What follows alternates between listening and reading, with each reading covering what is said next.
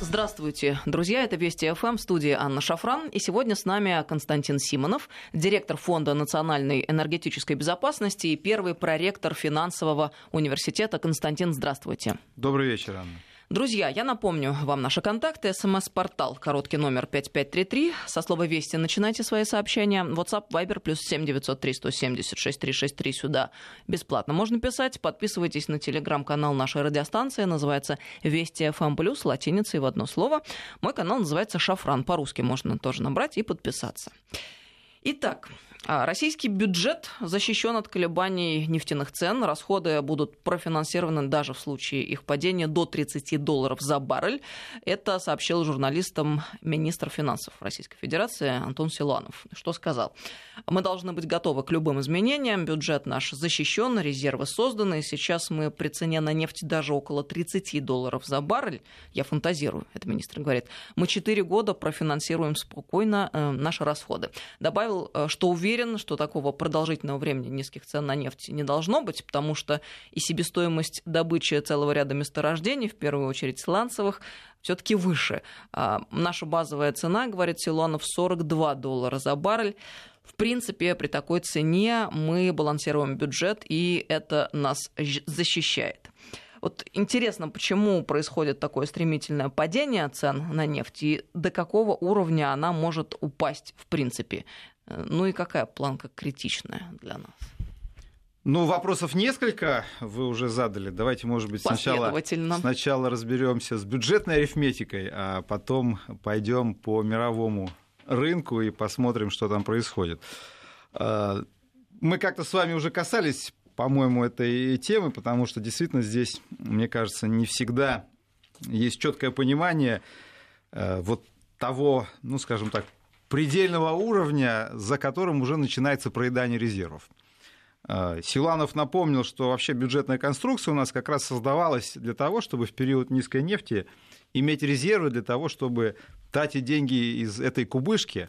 А, но всегда, конечно, приятно ощущать, что эта кубышка выполняется. Когда она тратится, уже э, начинаем нервничать, хотя вот вы процитировали Силуанова, что даже если условно будет 30 долларов, в 4 года он обещает Э, расходы профинансировать. Так вот, собственно, э, наш бюджет, если посмотреть, собственно, в бюджет, он верстался из цены аж в 57,7 э, долларов за баррель, причем баррель нефти Юралс, естественно. Ну, Юралс обычно стоит чуть-чуть дешевле бренда. Бывают периоды такие уникальные, когда Юрал стоит дороже, но традиционно у него есть э, дисконт к бренду, поэтому, когда вы смотрите цены на бренд там, в районе 50, значит, считайте, что там Юралс обычно там с 47-48, э, там, такого порядка долларов.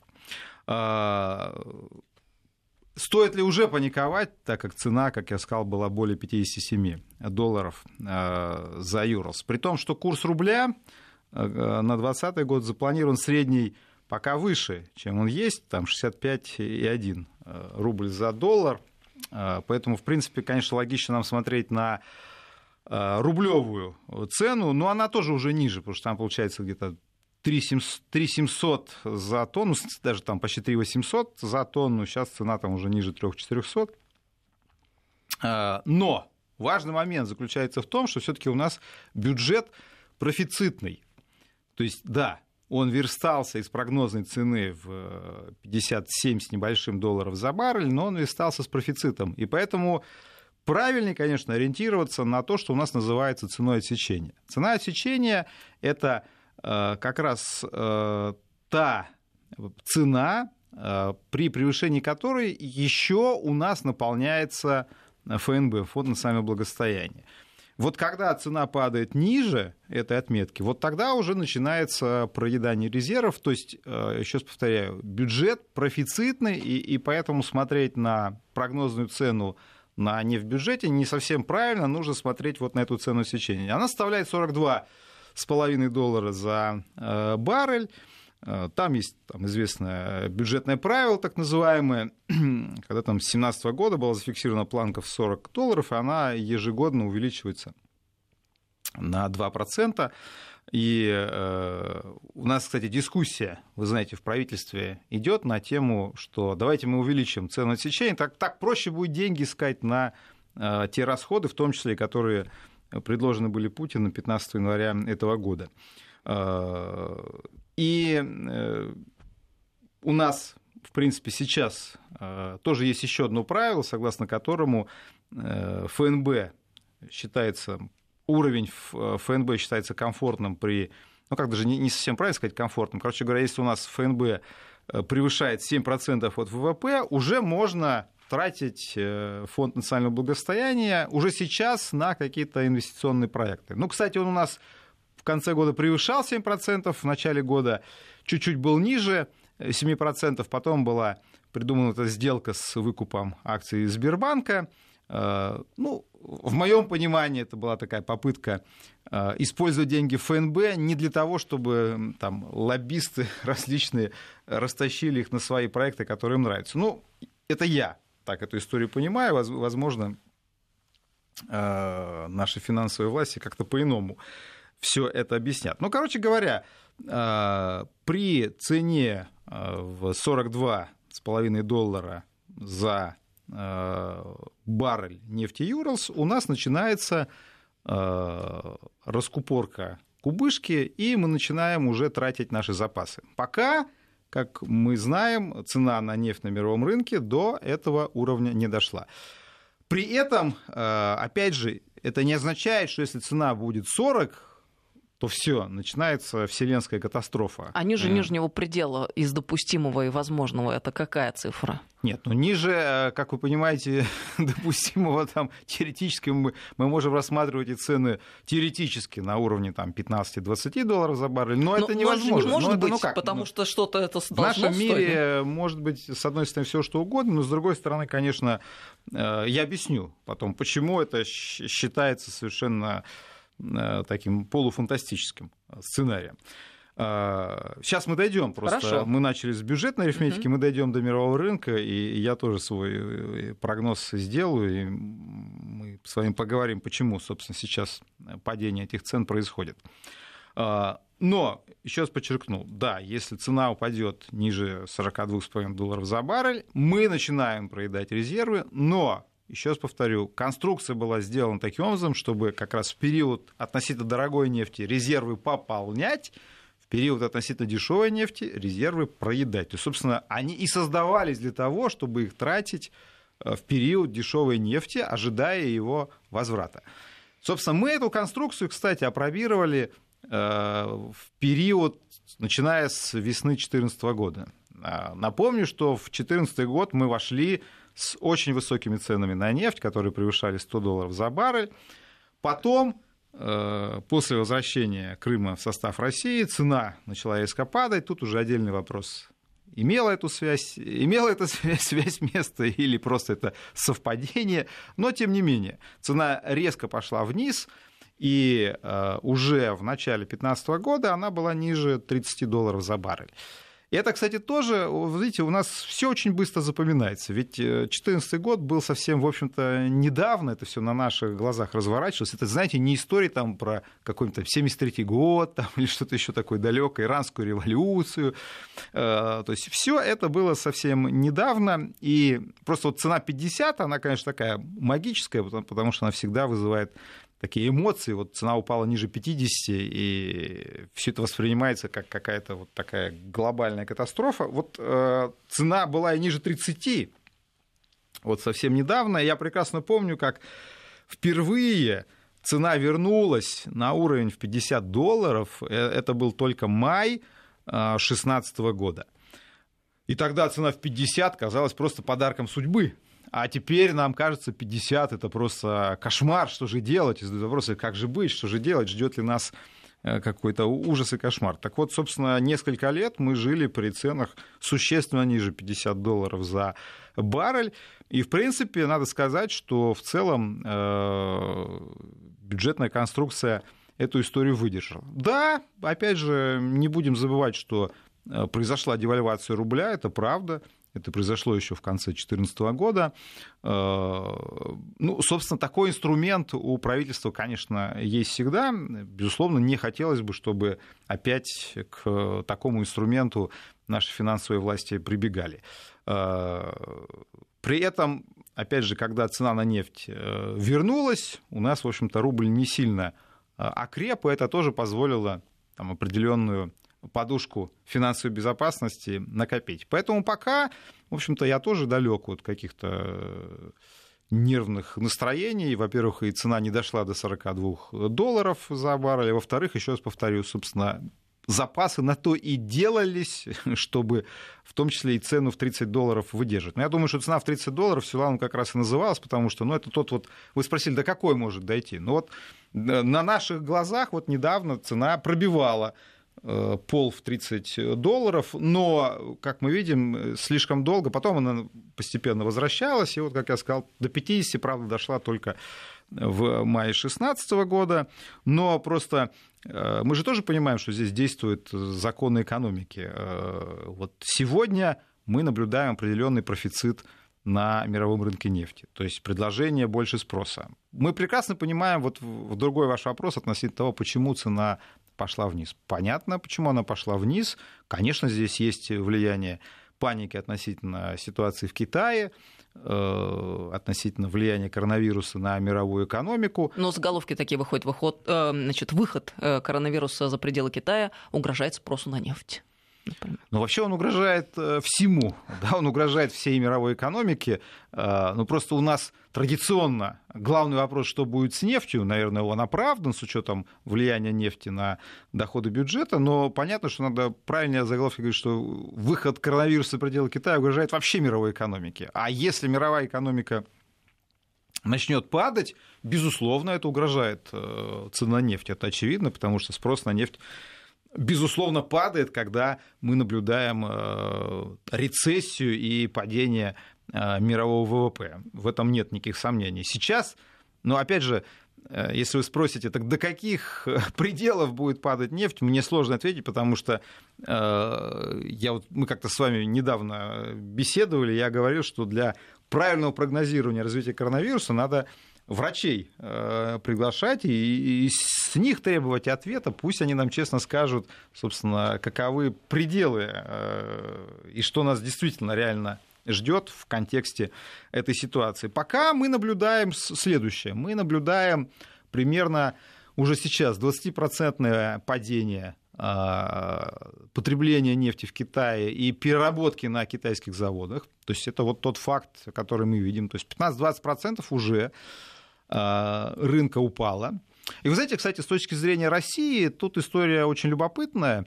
Почему? Потому что вот если посмотреть на таможенную статистику Китая за январь-февраль, э, вы увидите интересную вещь. Я, кстати, тоже об этом говорил, и это подтверждается и последующими неделями.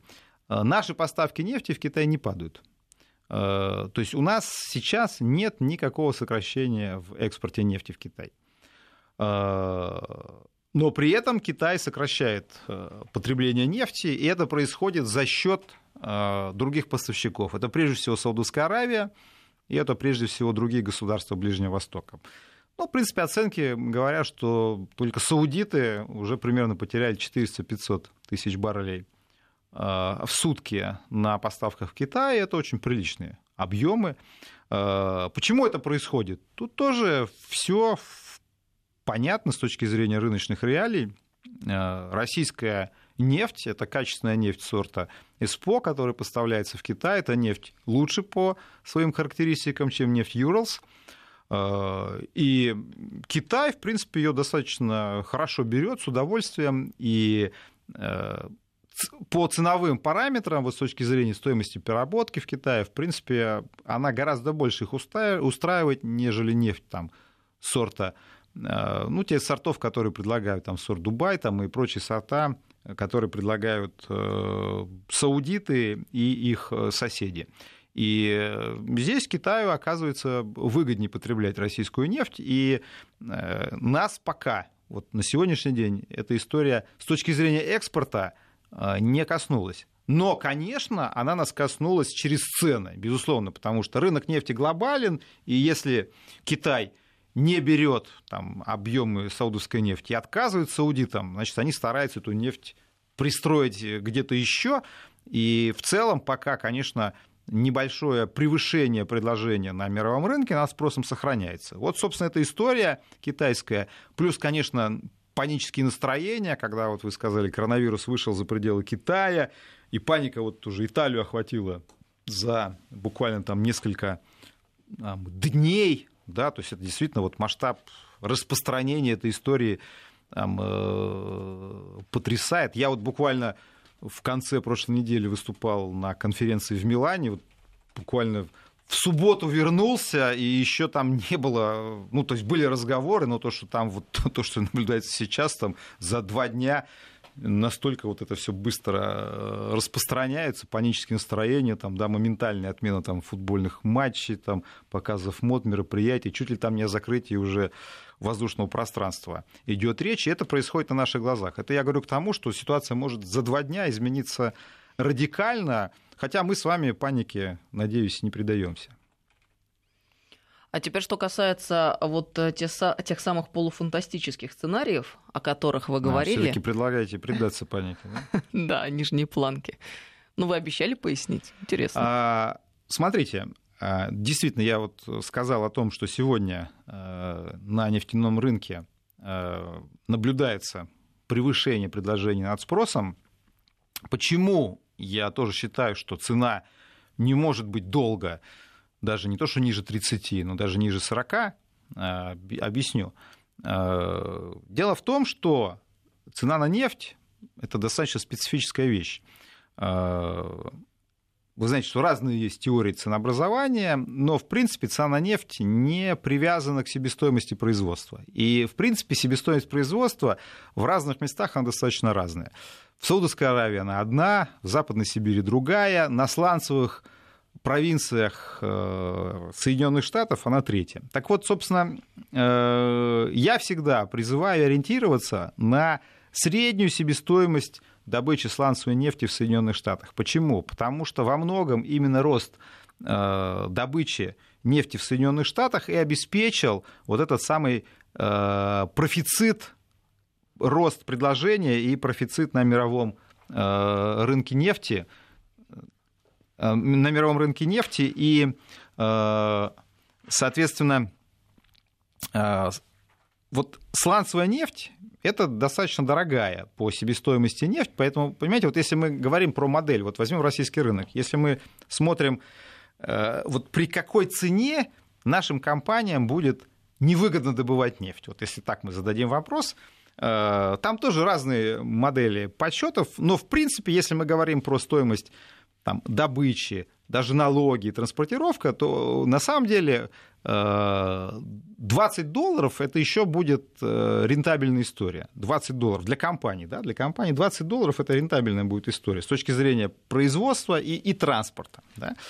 А, вот если мы говорим про э, себестоимость сланцевой нефти в Соединенных Штатах, опять же, там, да, разные штаты, разная история, разные провинции, разная история, но это примерно как раз цена 45-50 э, долларов. Вот поэтому, если цена сильно упадет ниже там, 50, ну, скажем, если цена уйдет 40 долларов и ниже, и будет оставаться долго такой, то, в принципе, сланцевые производители в Штатах столкнутся с э, определенными проблемами серьезными проблемами. И Соединенным Штатам невыгодно цену держать низкой достаточно долго. А Соединенных Штатах есть очень много инструментов контроля за мировыми ценами. Это и курс доллара, это и политические санкции. Не забывайте, что практически вся нефть в мире торгуется за доллары. Это и система нефтяных фьючерсов, а в нефтяные фьючерсы вкладываются американские инвестиционные, пенсионные и прочие фонды. Э, то есть, на самом деле, Соединенные Штаты создали грамотную систему мирового рынка, которая позволяет им, в принципе, управлять этими ценами вне зависимости даже от спроса, предложения, от себестоимости. Но самое главное, что сегодня в текущей ситуации им невыгодно, чтобы цена на нефть нефть уходила ниже отметки в 45 долларов за э, баррель, потому что тогда их сланцевая индустрия оказывается под вопросом. И наиболее дорогая нефть по себестоимости, она, конечно, первая по законам рынка должна уходить с рынка. Это касается глубоководного шельфа, это касается американских сланцев. Э, поэтому, да, я считаю, что нефть э, не может долго оставаться ниже 40 и уж тем более 30 долларов за баррель. Константин Симонов, директор Фонда национальной энергетической безопасности и первый проректор финансового университета, сегодня с нами. Сейчас новости, мы через несколько минут продолжим.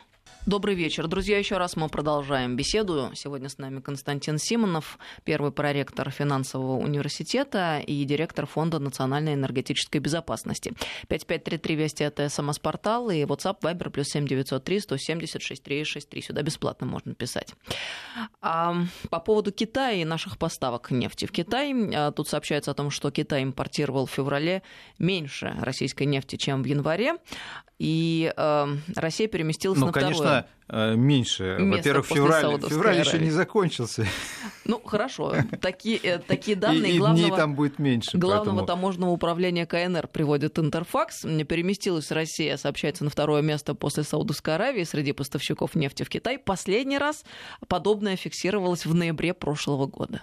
Но еще раз хочу подчеркнуть, что пока коронавируса не было, саудиты действительно наращивали поставки, но если вы посмотрите статистику потерь, особенно а, там, год к году, и январь, и февраль к январю, то вот февраль к январю саудиты, пусть они остались там по версии на первом месте, они уже потеряли очень приличный объем, а мы этот объем не потеряли. Так что, ну, мой прогноз там очевидный, что в марте мы уже на первое место опять выйдем. Так что еще раз говорю, здесь по объему продаж мы ничего не теряем. Но опять же, рынок глобален. Если здесь рынок нефти, сейчас он работает по закону Ломоносова. Если где-то прибыло, значит где-то убыло. Если где-то убыло, значит где-то прибыло. Если саудиты не смогли продать в Китае, они эту нефть пытаются пристроить где-то еще.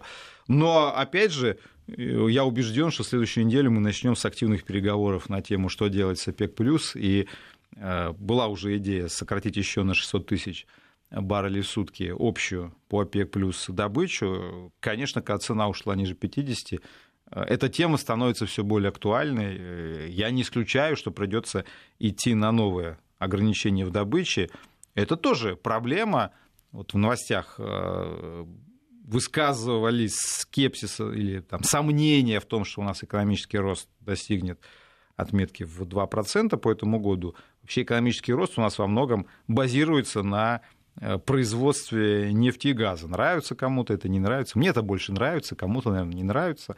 Э, но если у нас э, будут уже такие серьезные ограничения по ОПЕК+, то это повлияет, конечно, и на цифры экономического роста. А теперь Белоруссия. А президент Беларуси Александр Лукашенко назвал... Не будет закрывать границы из-за коронавируса. понуждением к интеграции цену на российский газ. Насколько здесь понуждение насколько здесь реальных обстоятельств, связанных с тем самым рынком, о котором вы говорите? А, Лукашенко э, действительно не боится пока коронавируса, но очень боится э, новых цен на российские энергоносители. Вчера с президентом Беларуси опять случился такой э, небольшой нервный срыв, и он очень много опять наговорил. Вот вы одну цитату привели к принуждению, э, к интеграции через цены. Также он заявил, что российские министры не выполняют поручений э, президента, и это его удивляет, потому что якобы Владимир Путин обещал ему полную компенсацию э, потерь по налоговому маневру. Здесь очень много тем белорусская сторона мешает в одну кучу. Э, и даже в нефти там тоже есть несколько э, сюжетов. Ну, что касается газа, э, то цена, напомню, установлена на год в 127 долларов за тысячу кубометров. Сейчас ведь не только падают нефтяные цены, но и газовые, и цена на европейском рынке на споте – упал уже ниже 100 долларов за тысячу кубов, но спот и долгосрочные поставки все-таки это разная история и разная математика этих проектов. по долгосрочным контрактам цена, конечно, выше, но я не исключаю, что, конечно, наблюдая вот это падение цен, Лукашенко попросит снизить ему стоимость газа, и я не исключаю, в принципе, что здесь российская сторона может в перспективе пойти на уступки. Это мое мнение. Но здесь, по крайней мере, это вот тот, тот момент, где я еще понимаю белорусского лидера, когда он говорит, что цена ему кажется такой достаточно высокой. Да, я думаю, что здесь «Газпром» настоял на очень комфортной для себя цене. Но вот что касается нефти, я там белорусского лидера перестаю понимать совершенно, э, потому что здесь-то уж точно он получает э, нашу нефть с очень серьезным дисконтом к э, мировым ценам. А, это объясняется очень просто.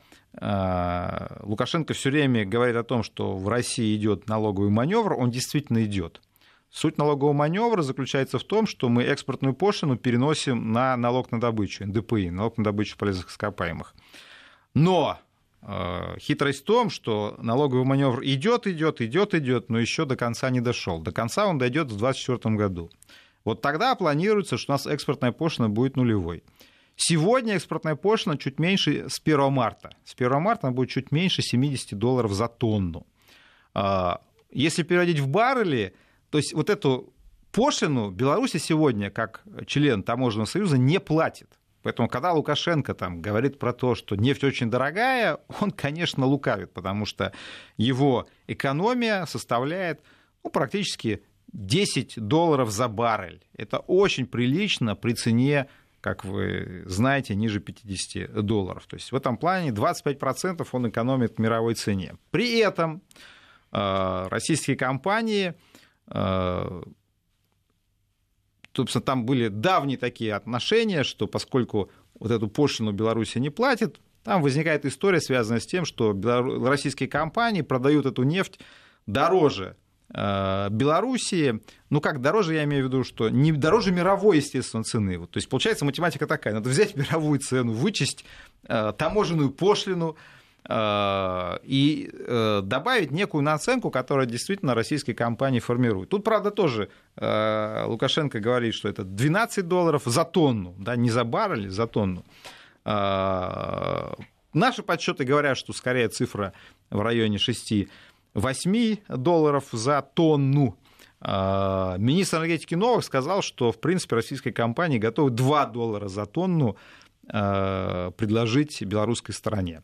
Но даже если это, допустим, а, там, не 2, там, а 6, ну, у нас объем переработки, точнее не у нас, а в Беларуси, объем переработки составляет 18 миллионов тонн российской нефти. Вот это та нефть, которая не перерабатывает. Если 2 доллара за тонну, ну, значит, Э, дополнительная премия Беларуси составляет примерно 36 миллионов тонн. Но если там 6 долларов за тонну, значит почти 100 миллионов тонн. Но э, Лукашенко уверяет, что Путин ему обещал э, все потери от налогового маневра, который сам Лукашенко каким-то чудесным образом оценил в 400 с лишним миллионов долларов.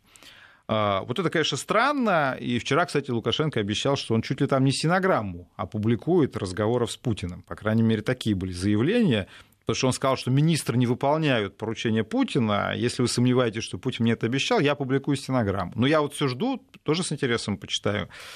Сейчас, видите, мировая политика интересная, да, тоже да, стенограммы, да, очень... стенограммы публикуют. Интересные правила новые. Да, как Трамп, Зеленский, там, ждем, но почему-то пока не опубликовал. Э, у меня, честно говоря, есть подозрение, что президент Лукашенко как-то очень вольно трактует э, слова нашего президента, поэтому действительно с интересом бы посмотрел стенограмму, что там конкретно а, обещали ему. Вот. Но пока, получается, ситуация такова, что Лукашенко рвет на себе рубаху и говорит, там, обещали, значит, а ничего не делают, обещали 430 миллионов долларов. Министр энергетики говорит, что 36 пока получается.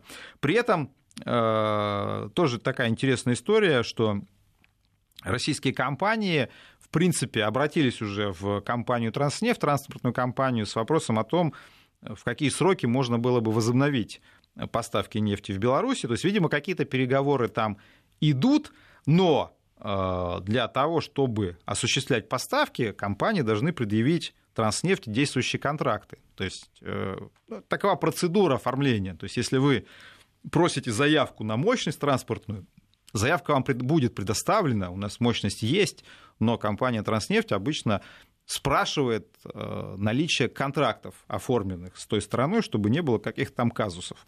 Так вот, сегодня никаких контрактов на сегодняшний день, насколько мне известно, никаких контрактов э, у российских компаний на поставку в марте с Белоруссией нет. Э, и здесь Белоруссия по-прежнему, ну, по-прежнему ждет каких-то решений с российской стороны, при том, что запасов-то нефти у нее уже не так много. И Э, на этой неделе опять там выплывали какие-то истории про э, Одесса-Броды. Здесь уже, видите, все модные истории Белоруссия перебрала, ну, я имею в виду модные, это поставки якобы там из Соединенных Штатов, там, из Норвегии, какие-то еще были вы выразились. Действительно, модные варианты. Ну, модные, да. потому что, да, все говорят про Америку, и Лукашенко придумал, как ему кажется, наиболее политически болезненный для нас вариант. Купить американскую нефть, да еще и Э, в прибалтийских портах. То есть ему кажется, это двойная такая обида. Американская нефть, да еще в Клайпеде. Э, при этом вы знаете, что потрясающе, что э, Белоруссия купила пока не американскую нефть в Клайпеде, а зачем-то два российских танкера с российской нефтью. Вообще это непонятно, потому что могла бы давно уже возобновить более логичные поставки по дружбе, но вместо этого почему-то берет нефть танкерную, видимо, для того, чтобы, вот, мне кажется, какую-то принципиальность сохранить, что мы по дружбе не берем. Вот пока не дадите нам дисконта, по дружбе нефти не возьмем. А танкерами будем брать через прибалтийские порты, какая-то уже совсем там э, странная история. Так вот, э, вот эта математика, которая сказал, ответственно позволяет сделать вывод, что нигде Лукашенко нефти дешевле, чем в России, физически найти не может. Это невозможно. Сегодня ни одна страна не готова дать ему такого дисконта, который дает Российская Федерация. Что бы он там ни рассказывал про колоссальные потери и про то, что он везде эту нефть найдет. А что касается Одесса Брода, почему я сказал, что это вариант уже, знаете, там такое ощущение, что лихорадочно ищет что-то новое и достают там из стола уже старые истории, потому что уже было заполнение этой нефтью Одессы Брода, это уже много лет назад, тоже был конфликт у Лукашенко с Россией, он тоже гордо заявил, что он будет брать нефть в Одессе, и Украина с удовольствием тоже там ему подыграла, э, сказал да-да-да, и там началось заполнение азербайджанской нефтью Одессы Броды, но пока, в общем, она там заполнялась, э, Лукашенко договорился с Россией, эта нефть там оказалась невостребована, она как-то там потом пропала из труб, вот, там кто-то ее украл там по дороге, но это уже там мутная история, пусть Украина с этим разбирается. Кстати, когда Россия ввела как вы помните, э, запрет на поставки нефтепродуктов на Украину, а это было не так давно, Белоруссия с удовольствием э, эти поставки осуществляла сама, при том, что цена на нефтепродукты, естественно, на Украине тут же выросла. Просто я часто эту историю тоже обсуждаю и часто сталкиваюсь с позицией э, людей, которые считают себя патриотами, которые все время уверяют, что надо Беларуси помогать, потому что это наш очень большой политический друг. Вот я тоже немножко удивляюсь, если это наш политический друг, э, почему я все время слышу, что там скоро начнутся учения со странами НАТО, а самое главное, почему, когда Россия ввела запрет на поставки нефтепродуктов на Украину, наш политический друг с удовольствием нарастил поставки нефтепродуктов в эту страну и на этом с радостью заработал. Но это один из э, примеров, который далеко не э, единственный. А теперь Болгария. Э, сообщается, что строительство... Вы решили по всем нашим, нашим друзьям Конечно, все сегодня. тревожные точки. Э, строительство продолжения газопровода «Турецкий поток» на территории Болгарии вновь затормозилось. Об этом пишут, несмотря на обещания властей страны ускорить процесс. Ну и дальше там идут рассуждения по поводу новых субподрядчиков. Э, один из них, в общем, это компания, которая «Газпрому» принадлежит. Вот в связи с чем э, такая ситуация, или на самом деле это просто какая-то штатная техническая вещь? Э, То есть есть ли тут политика или это абсолютно техническая? Нет, есть, боюсь, боюсь, что есть э, политика, хотя, конечно, Болгария этого не признает. Э, действительно, вот я так с горькой иронией спросил вас, решили ли вы по всем нашим друзьям пройти, потому что вот, ну, Белоруссия тоже, еще раз говорю, многие считают Белоруссию нашим партнером, и братским государством, но при этом это не мешает братскому государству вот там заниматься шантажом, типа, если вы не дадите мне денег, я уйду на Запад, э, и, и все, все меня там любят, раз вы такие. Ну, значит... это, это безусловно, и, конечно, то, то раздражает. Самое... И пока вы рассуждали и, про Беларусь, я прошу прощения, я подумала, ну а с другой стороны, а какой у них выход? Я вот вспомнила, ну, прошу да, прощения, Северную Корею, которая, ну какая она по размеру, а тем не менее заставила, в общем, о себе говорить весь мир и даже Соединенные Штаты Америки. И Трамп как-то вынуждены были пойти на попятную. Почему? Потому что Северная Корея проявила волю волю. Э, собственно говоря, э, у Лукашенко есть... О, Ханна, вас да. послушают в Минске и начнут, видимо, аргументы. ядерную бомбу делать для того, чтобы их еще больше э, уважали. Вот. Мы, кстати, там атомную станцию строим, если кто забыл, в Беларуси. Но это отдельная история. Вернее, к Болгарии. Ну, это к вопросу Бол... о том, что маленькие-маленькие государства, в общем, вынуждены, находят, видимо, себя так вести. Находят инструменты да. для собственной гордости. Я понял вашу мысль. Так вот, Болгария тоже государство, которое э, очень формально дружески к нам настроено и говорит про необходимость экономического партнерства. Да-да-да, я но, прошу прощения, вот вы всегда... просто по-больному. Вы сказали про болевые точки, сразу же во мне всколыхнулись все воспоминания. Несмотря на то, что от векового османского гнета освободила Болгарию Россия, все мировые войны, они каким-то образом оказывались на противоположной стороне. Это к вопросу о том, что они к нам как бы позитивно настроены. Да, вы знаете... Мы все помним. Я в финансовом университете читаю курс «Политический анализ и прогнозирование». Вот там раздел э, прогнозирования, у меня там такой набор слайдов. Вот недавно просто эту лекцию читал, и там как раз один из слайдов. Я пытаюсь детям объяснить, как сложно заниматься политическим прогнозированием. Как раз один из слайдов посвящен э, словам Николая II, который сказал, что если бы мне кто-то несколько лет назад это он сказал, когда э, вступил в войну в Болгарию, в первую, о чем вы вспомнили, в Первую мировую войну, когда Болгария вступила на стороне против Российской Федерации, Не о, федерации. прошу, Российской империи, да, прошу, извините.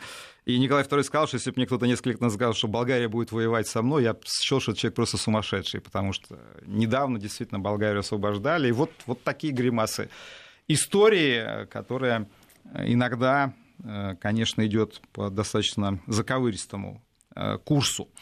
Э, ну, от исторических воспоминаний перейдем к настоящему. Вот э, прошло сто с лишним лет, но, в принципе, ситуация, не, слава богу, там до мировой войны дело не, не дошло пока, но история непростая не с Болгарией, потому что, с одной стороны, Болгария даже предлагала увеличить потенциальный объем транзита и руководство Болгарии обращалось к Путину с предложением чуть ли не вернуться к идее Южного потока. Напомню, что Южный поток планировался в четыре нитки, и три из них должно было идти через Болгарию транзитом.